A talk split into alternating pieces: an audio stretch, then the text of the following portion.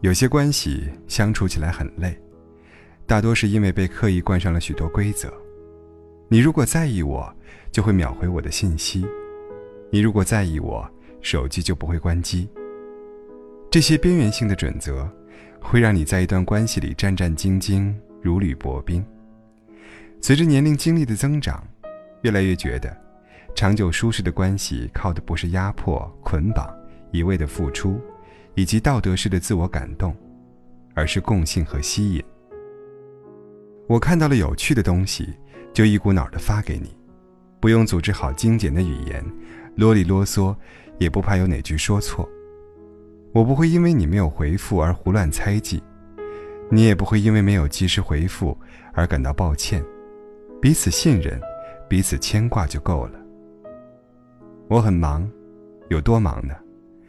忙到有时候黑白是颠倒的，忙到连吃饭都会忘记。我有许多朋友，更有许多是很久没联系过的。前些年我出差去国外时，赶上那个国家的狂欢节，整个街道全是喝得醉醺醺的人，地铁口的人也很多。在登地铁的时候，我的手包被人偷走了，又恰逢我订的酒店非常严谨，必须出示护照才可以入住。没办法，我给在那儿的一个老朋友发了条信息，随行的助理问我：“你们多久没联系了？他会帮你吗？”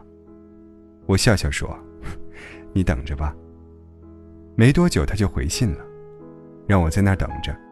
他来接我还嚷嚷着：“你来怎么不跟我说呀？”在他的帮助下，我住进了他的家里，并且很快拿到了补办的临时护照。最好的关系，是我们不用每天刻意保持联系来维护感情，因为我们知道有一个人一直都在。当你遇到麻烦，打个电话，他一定会来的。最好的关系，是好多年没有见面，有一天我来见你，你对我特别特别好，依旧还是我旧时的好友。我们一直没见面，却像一直在身边一样。我问了我的助理。我说：“你有没有一个身在远方，却令你牵挂至极的朋友啊？”他说：“有啊，他在阿根廷，从小和我一起长大。”我说：“那么远啊，那你们一定有时差呀？”他说：“十一个小时，只有偶尔能碰上，平时没什么时间视频，但是只要一视频就是好几个小时。我基本上每隔半年就会问他一句：‘你什么时候能回来呀？我想你了。’”他的回答也总是模棱两可的。我说没关系，如果你回不来，我就去阿根廷找你玩。认真的讲，他很幼稚，还会特意截图到朋友圈，秀一下我们之间的恩爱。总有一天你会发现，关系和距离远近、联系频率无关。有些人即使天天在你身边，却像隔着太平洋；而有些人虽然隔着太平洋，却想时时刻刻在你身边。你们的人生不会因为距离而没有交集。年纪越大，对交友的洁癖越严重。曾经什么样的人都来者不拒，在一起无非就是吃吃喝喝，一起吹牛。等往后才发现，真正能称得上朋友的人不必很多。你们可以分享自己的真实状况，你落寞他不嫌弃，你成功他不嫉妒。人生三五知己，足矣。看到过很多文章，说对待最爱的人，他们都是彼此最特殊的。手机通讯录里的备注是特殊的，微信聊天是置顶的。他们规定着，不管再忙，也要互相说早安、晚安。于是有一天，女生因为公司聚餐，很晚都没有回复男生的晚安，男生因为担心，不停的打电话催她回家。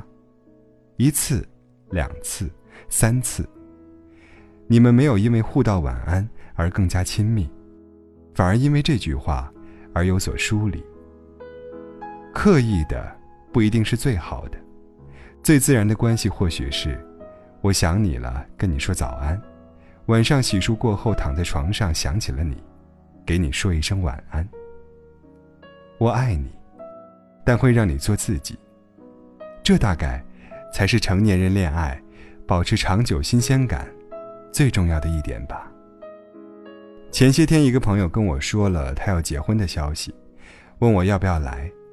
我刚要回复，恰巧被一个电话打断了，再加上事情很多，转头就忘了这回事儿了。等我再次想起，已经是第二天的晚上了，正准备回复，却看到对方已经回了我了。他说：“不想来也没关系。”那一刻，我有不少的无力感。其实。我本来想回的是，你的婚礼必须来呀。说实话，成年人的生活没有谁是容易的，每个人都很忙，每个人都有许多没接的电话、没见的面、没来得及回复的消息。希望我们都能理解吧。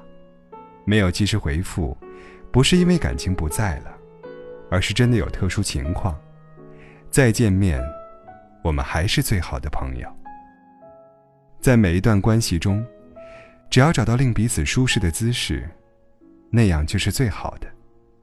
和有共同目标的朋友，我们可能一天有说不完的话；和一起长大的发小，我们可能躺在沙发上各自玩手机，不说话，也不感觉到尴尬；和无话不谈的闺蜜，你们可能乐于分享最私密的故事与八卦。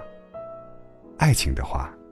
你可能是某人做过的一场梦，可能是另一个人下半生掌心的余温，可能是谁不远不近的陌生人，是谁心头永远的刺，也可能是你在看韩剧，我在看手机，但我们靠在一起。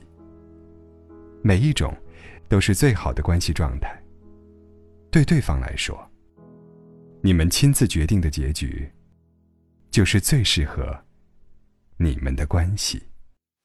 推开世界的门，你是站在门外怕迟到的人，捧着一颗不懂计较的认真，吻过你的眼睛，这无谓的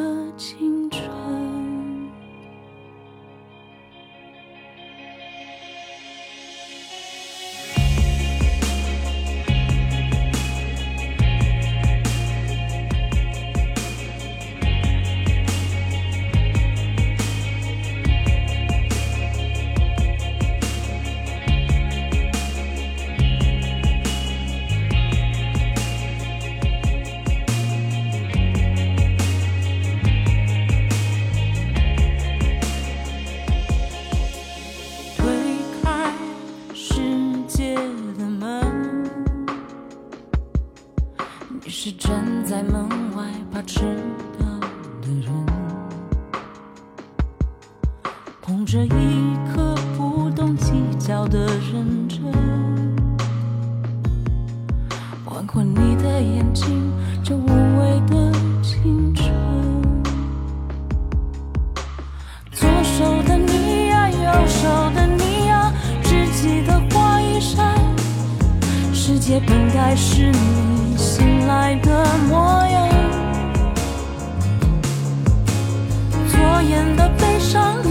变得倔强，看起来都一样。原来你就是我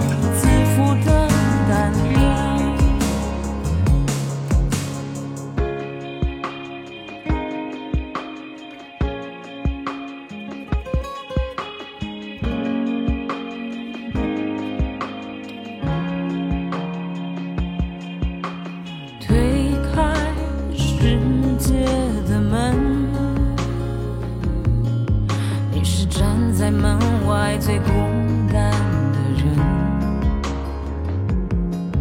捧着一颗不懂计较的认真，路过你的时候，时间多残忍。左手的你呀，右手的你呀，只记得花一扇，世界本该是你个模。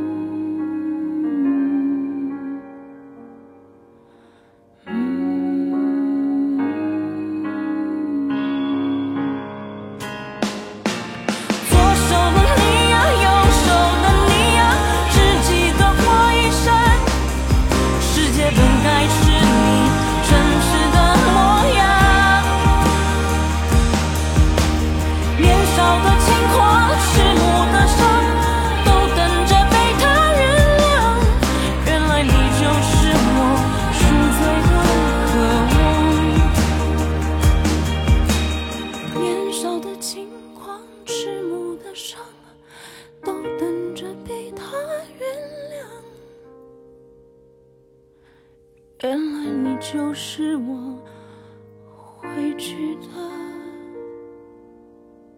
地方。